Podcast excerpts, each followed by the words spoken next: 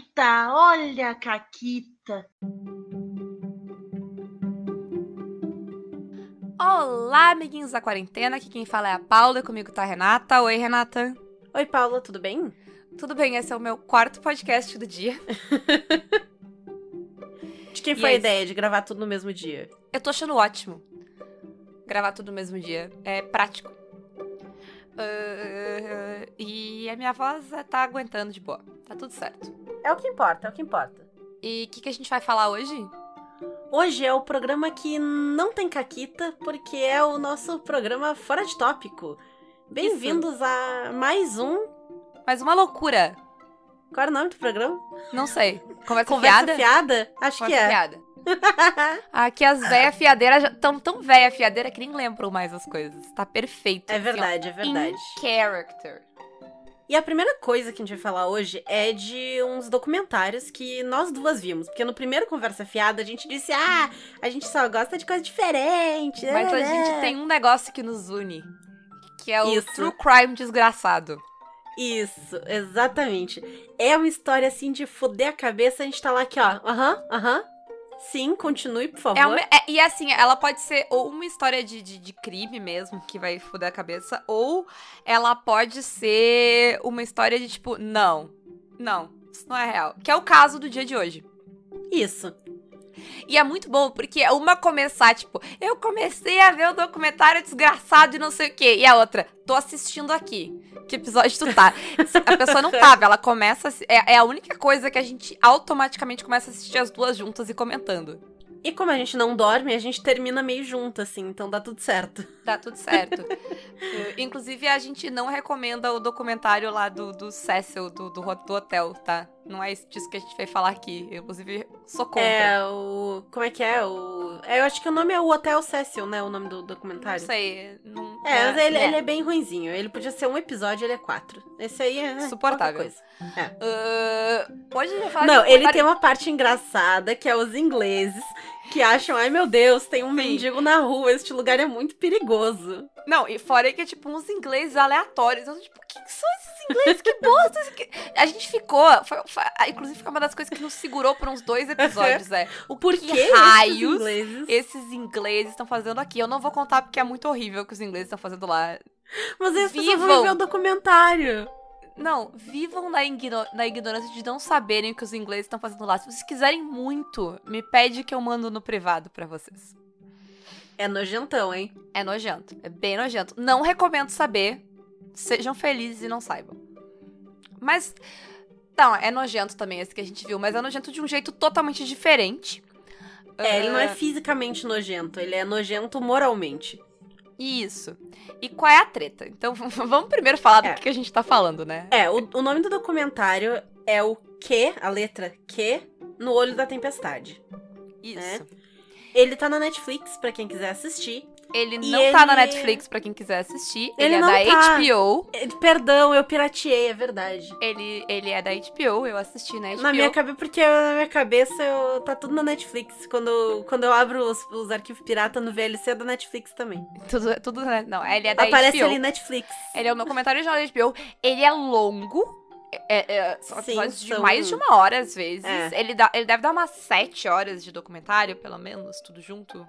Talvez é mais. bastante. É bastante coisa. Mas ele, ele vai fazer uma coisa que eu gosto muito, que é pegar um assunto e. Assim, ó, se jogar de cabeça. Né, Renata? É isso aí. E do que, que ele vai falar? Existe um grupo que acabou influenciando bastante as eleições americanas e. Eu acho que dá pra falar do negócio que todo mundo deve estar sabendo. Todos vocês viram, de alguma forma, a invasão, invasão do, Capitólio, Capitólio. no dia 6 Uhum. de janeiro desse ano. Que tinha aquele cara vestido de, de viking, de Não era chifre, viking, era, era, ele tava vestido de xamã. Ah, ok. Ele tava vestido de chifre, era um branquelo de chifre com umas tatuagens de muro É, do, ho- do. Trump no braço. É, Com é uns aquele cara. pelego. Esse cara. aquele É, Eu cara- acho que ele tava vestido de viking, porque não, ele, ele não parece... estava vestido de viking. Não, não, não. Eu sei que ele não tava vestido de viking, eu não ligo, porque é, é o estereótipo do cara que, se, que acha que é o Thor. Sim, mas é que tem uma, uma questão tensa e forte de apropriação cultural dos QAnon aí, que é uma sim, merda. sim, é. Tá sendo É ainda tudo pior. Sim. uma merda nessa história. Já fica o aviso logo de cara. Esse cara é membro dos QAnon, Q da letra Q em inglês. E quem são esses caras? O que, que eles acreditam, Renata? Eles acreditam que tem alguém que assina na internet com a letra Q, que tá de alguma forma infiltrado na Casa Branca, é amigo do Trump, é o próprio É Trump. alguém Eles... do alto escalão. Alguém que É. tem acesso. Isso, né? e é alguém que fica lançando dicas meio criptografadas em enigmas, assim, nesse fórum, que é o 8chan. O 8chan, ele é um desses Ele é o Assim, forchan pra do quem não- inferno. Pra quem não conhece os Chans, ele é como se fosse um Reddit do inferno, literalmente. É tipo, ele tem diversos tópicos diferentes, diversos canais de assuntos. 8chan é o Reddit do inferno do inferno.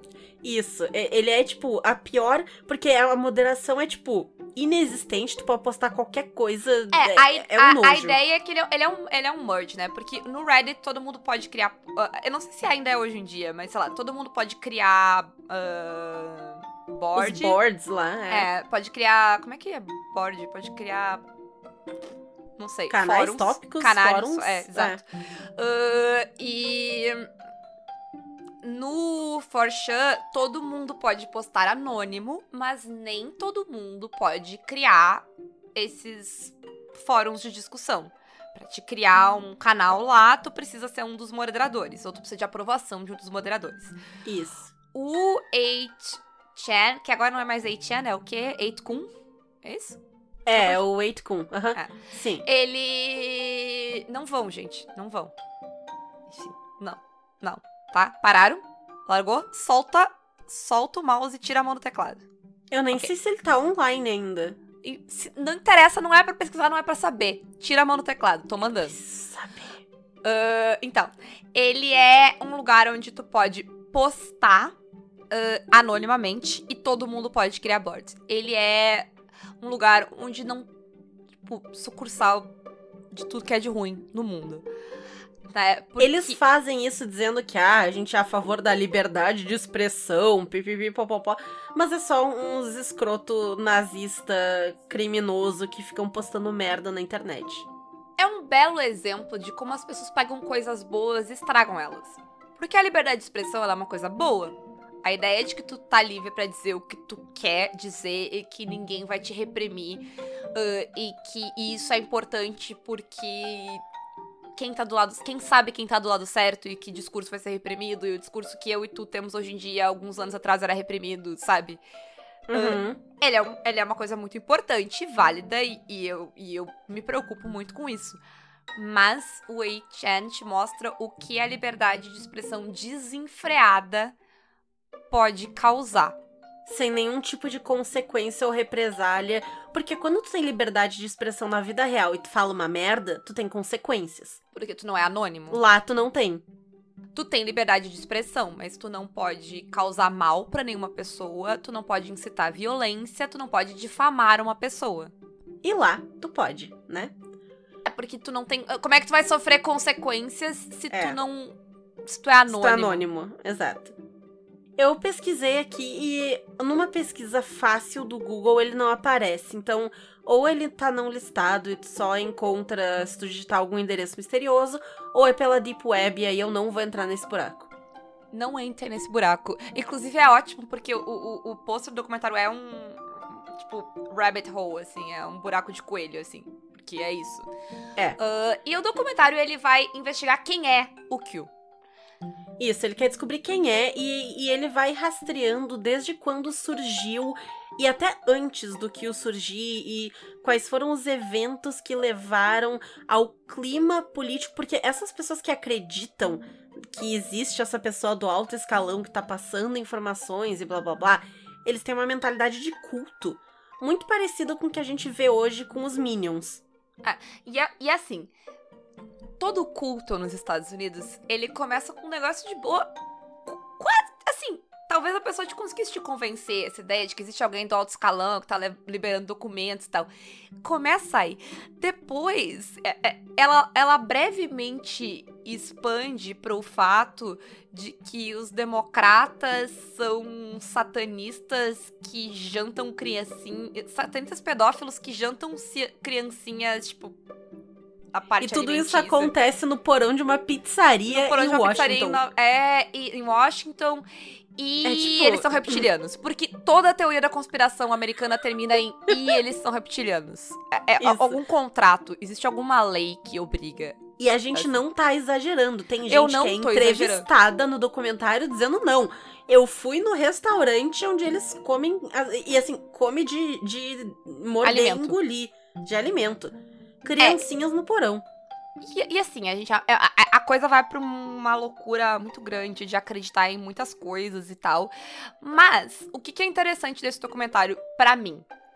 Ah, ele vai bem a fundo num con- no contexto e de por que surge isso. E até às vezes, tipo, porque as pessoas acreditam nisso. Assim. Ah, e eu acho que é interessante também ele mostrar ah, que, tipo. Porque a maioria das pessoas, tipo, tem as pessoas que são claramente escrota. E tem umas pessoas que tu olha assim, tipo. Cara, sai disso, sabe? É, o, o último Borat também tem um negócio com os QAnons, que é os caras que ele fica na casa lá. Uhum. Lembra que é os caras que dão. No meio da pandemia, ele fica na casa. Que, que é outra coisa interessante, assim, porque tu vê aquilo que eles não são pessoas, assim, totalmente fora. Eles são pessoas comuns que, por algum motivo, sabe? Isso é bem assustador pra mim, assim. O quão.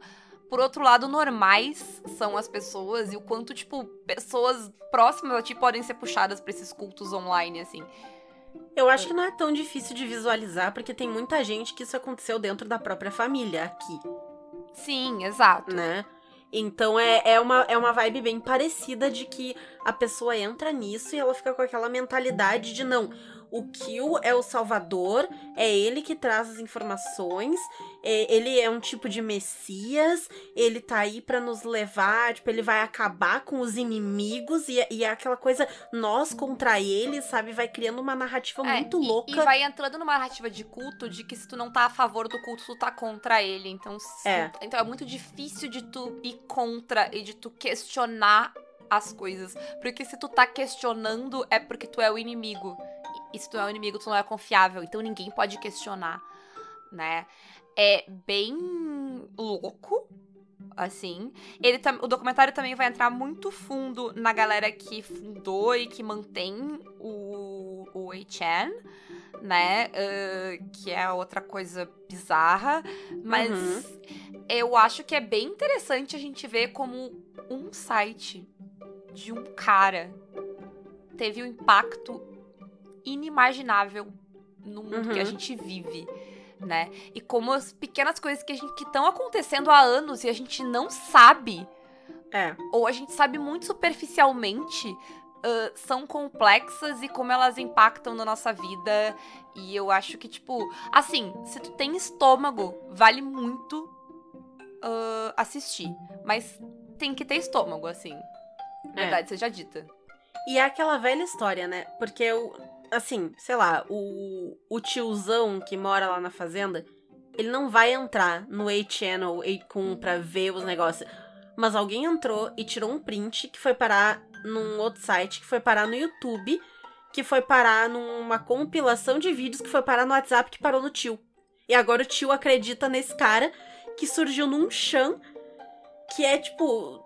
É um negócio até difícil de navegar. Um chan não é fácil de navegar. Um chan é, chan é bizarro. Quem, quem já, já frequentou. Eu já. Eu não cheguei a frequentar chans. Mas eu entrava na minha adolescência, porque, óbvio, eu queria ser Ed. Eu e... sou boomer, eu não faço ideia de É, nada disso. Não, tipo, é- era, sei lá, eu e meus amigos tudo entrando no Forchan pra ver o que, que tinha lá dentro. Tipo, sabe? Porque era o site, er- tipo, errado, sabe? Pra Sim. tu entrar e ver as coisas ilegais ou sei lá o quê. Sabe? Tipo, eu cheguei, eu, eu baixei navegador pra entrar na Deep Web pra estar tá protegida pra entrar no Forchan. Tipo, era, eu tava, na, sabe? Eu queria Olha, ver os negócios. Verdade sobre a Renata adolescente agora. Aham, aham. Mas E- assim, não, não, mas, mas o que eu quero dizer é que, tipo, o Chan, ele não é um ambiente em que as pessoas normalmente frequentam. É, é uns, umas pessoas muito fora da casinha que frequentam Chans. Mas isso vaza. E esse documentário é legal porque ele mostra como isso vaza e aonde que isso chega. E se vocês estão afim de desgraçar a cabeça de vocês sobre como cultos hoje em dia, e cultos no sentido de culto mesmo, no sentido de, tipo, esses cultos maluco que se trancam no meio do mapa, tipo, tipo, Unbreakable, sabe? De Unbreakable que, Uhum, Schmidt. uhum. Esse tipo de culto que eu tô falando, citando um, um de mentira que é pra pegar leve aqui. Ah, mas esse tipo de culto rola hoje em dia online, o que é muito assustador, porque geralmente os líderes desses cultos eles exercem poder justamente por isolar as pessoas, mas hoje em dia tu consegue isolar as pessoas à distância, e isso é bem assustador. Eu ouvi um podcast também que fala um pouco sobre um culto desses que chama The Opportunist. Quem ouve em inglês vale a pena dar uma olhada também, assim, que é um culto menorzinho e menos sei lá, catastrófico no sentido mundial da coisa, mas ele também tem alienígenas. Ele tem alienígenas, religião, Facebook, é uma desgraça. Uh, e é, inter- é- é interessante pra ver. Porque ela, é, ela foca muito nisso, sobre como uh, é possível criar essa mentalidade de culto à distância, sabe? Uh, é, é- é- é um fenômeno moderno aí. Desgraçado. Mas não é só de desgraça que a gente veio falar aqui hoje. É? Não?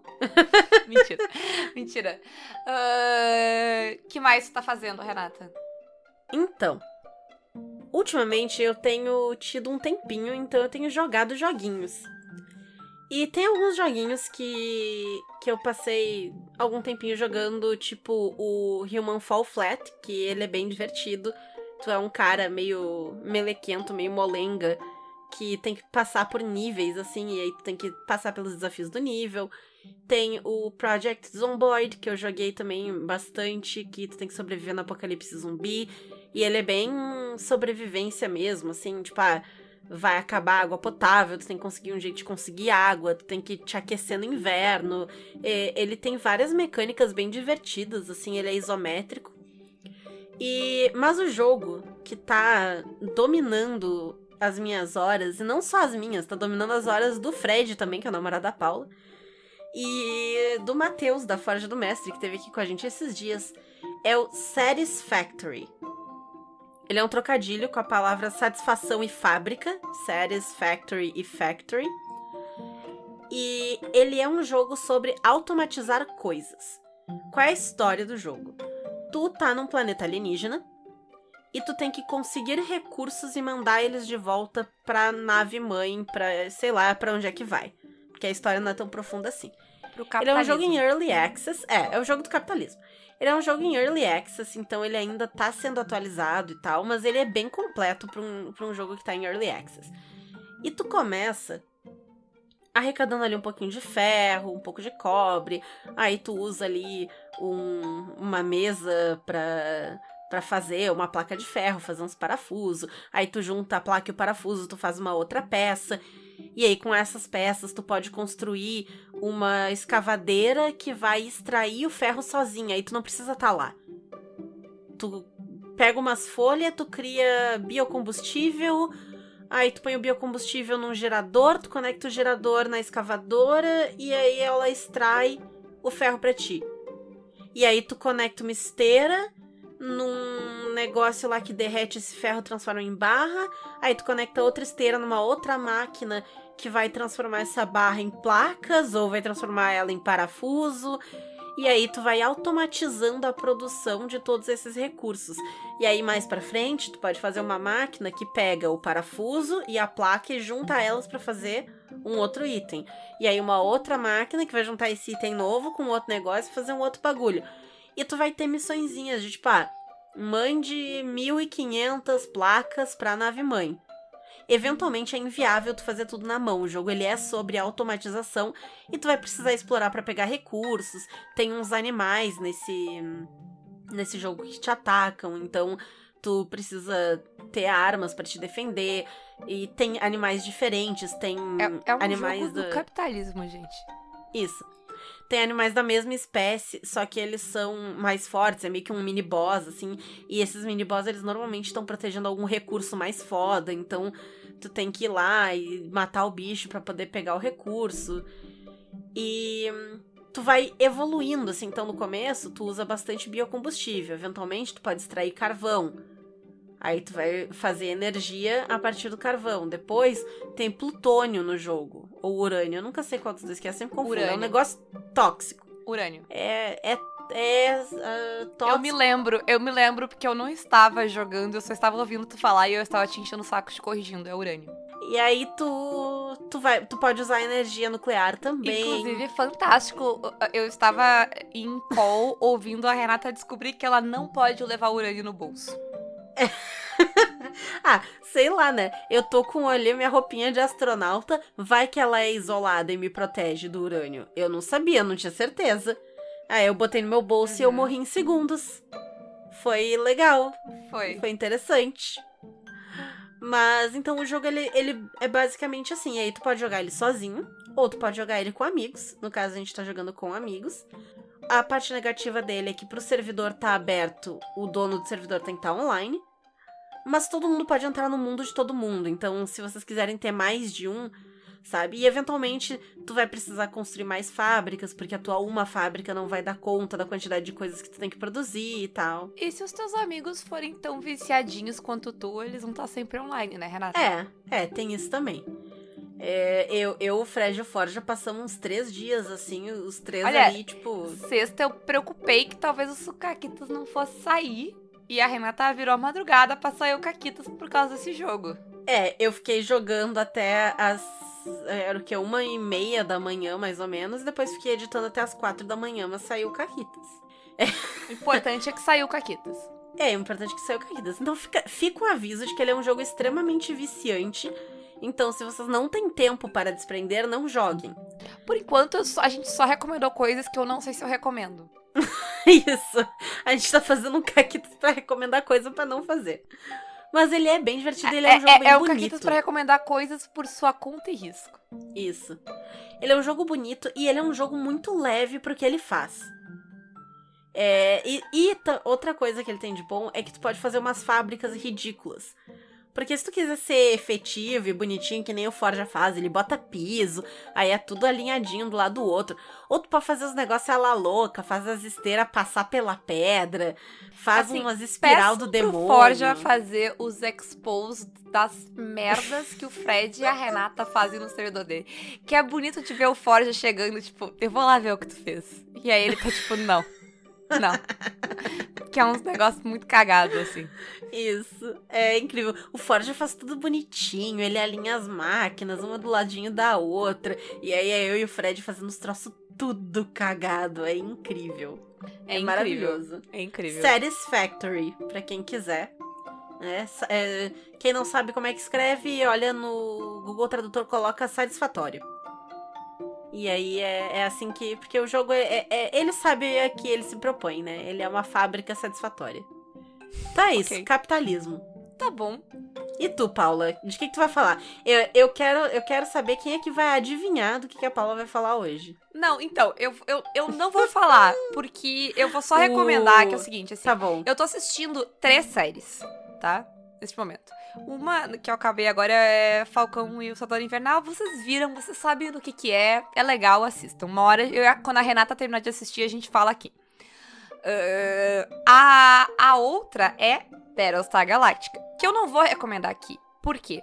Porque se tu quer saber do que, que se trata Battlestar Galactica e por que que tu deveria assistir Battlestar Galactica, quando acabar esse episódio, tu dá play no piloto do 13ª Colônia, que é sobre isso. São 40 minutos inteiros em que eu falo, eu e a Samantha, a gente fala do- sobre o que é Battlestar Galactica, por que que tu deveria assistir e o que, que a gente gosta na série. Então, ah, eu acho que todos vocês deveriam ir lá e dar essa chance pra nos dar 40 minutos da vida de vocês pra tentar convencer vocês a ver uma das melhores séries de todos os tempos. Mas, como eu já gastei esses 40 minutos lá, eu não vou falar aqui. O que eu vou falar aqui é seguinte. Ah, tem uma série que ela tá no Globoplay, eu acho. Aqui, é, Globoplay, que eu vi ela a primeira temporada. A segunda temporada ainda não tá em nenhum lugar no Brasil. Mas assim, tá aí. Sim, na vida. Ah, ela. é, lembra que eu, eu gosto de desgraça e conceitos bizarros, né? Então a primeira Uhum. série que a gente recomendou, Iberostar Galáctica, entra na categoria desgraça. E Iberostar Galáctica também conceitos bizarros, que é uma série sobre política em naves no espaço. Ah, essa outra série ela é um conceito bizarro. Ela tem um pouquinho também de desgraça, mas a gente já vai entrar lá. Ah, a série chama Zoe's Extraordinary Playlist. Ela é um musical. Disclaimer logo de cara. Ah, e ela é um musical de músicas pop, de músicas que vocês vão conhecer. Qual é a ideia, tá? Essa moça, a Zoe, ela é uma programadora. Ah, ela também gosta de podcast de true crime. Ela é legal. Ah, e, inclusive, ela trabalha numa startup. Sabe essas startups cheias de. de ah, sei lá, que tem buffet de ovos um dia. E aí, outro dia tem Aham. buffet de marshmallows. E aí, tipo, tem essas coisas Sim, ridículas de. aque- aqueles lugares legais de trabalhar. É, e eles ficam zoando isso, porque todo dia tem um negócio maluco novo no escritório, sabe? É, Então, tipo, tem várias piadas com esse negócio, inclusive. Mas Zoes, qual é a treta de Zoes? A Zoe, ela vai fazer o- uma ressonância magnética e dar uma loucura na máquina e por magia, ela desenvolve um superpoder muito específico. Ela consegue ouvir os pensamentos, a- a- as vontades e pensamentos e, sei lá, o que tá se passando dentro da cabeça das pessoas, as emoções mais profundas das pessoas, por números musicais, tá? Então, aí ela segue a vida dela, ela tá lá andando e de repente as pessoas começam a cantar músicas pra elas e, e, e a série, ela, ela é esse conceito muito bizarro, mas ela vai ser uma série bem fofinha sobre empatia, porque é ela aprendendo como ela reconhece e, ah, o, os emoções das pessoas, ela entendendo que às vezes as pessoas dizem que estão tudo bem e não tá. Ela aprendendo como é que ela ajuda essas pessoas, porque ela tem, o superpoder dela tem uma condição que ela precisa resolver as coisas das pessoas. É meio que, tipo, cada episódio ela vai lidar com o problema de alguém, assim. Ah, ao mesmo tempo em que ela vai. Ela tá lidando com uma coisa que é. O pai dela tem uma doença rara, uma doença de paralisia. E, e ele, tipo, ele tá com pouco tempo de vida. E ele não tem mais capacidade de fala. E ela tá lidando com isso. E a- o poder dela vira uma maneira dela se comunicar com ele. E a série, ao mesmo tempo que ela vai ser uma série muito leve e boba, em vários momentos ela é uma série bobinha ah, musical. Ela também vai ser uma série que vai conseguir falar de luto de um jeito muito legal e não tão pesado. Ah, mas ela vai falar de luto, então fica o aviso, né? Ah, tá em alta esse negócio de série falando de luto, né, Renata? É. Ah, séries que tu não espera. Mas ela vai ser uma série muito legal, porque vai ser ela ah, conversando com o pai dela, aceitando a perda e tal. Ah, tá na segunda temporada agora. A segunda temporada tem um episódio muito foda, ah, focado em. ah, sobre. é- é- é- ele é um episódio feito por ah, pessoas negras pes- pra jogar na cara das pessoas brancas tudo que a gente faz de merda. Assim, é muito foda esse episódio. Ele foi escrito, dirigido, coreografado e todos os artistas que eles cantam são pessoas negras, então o foco é todos nos personagens ah, negros da série. É muito interessante, assim, porque a protagonista, assim, chega a dar. É um nível de cringiness, assim, porque ela tá tentando ajudar, mas ela faz tudo errado o tempo todo, assim. É, é, é- é um episódio, assim, que dói de ver. Eu recomendaria pra todo, todas as pessoas brancas que eu conheço assistirem aquele episódio, assim, e, e, tipo, sabe, sentirem. É, é o episódio 6, eu acho, da segunda temporada. Uhum. Ah, mas assim, a, a série, ela tem esse negócio, ela é bem bobinha e de repente ela faz uns negócios sérios muito bem, assim. Ah, e é bem legal. E ela é uma série musical que tem músicas.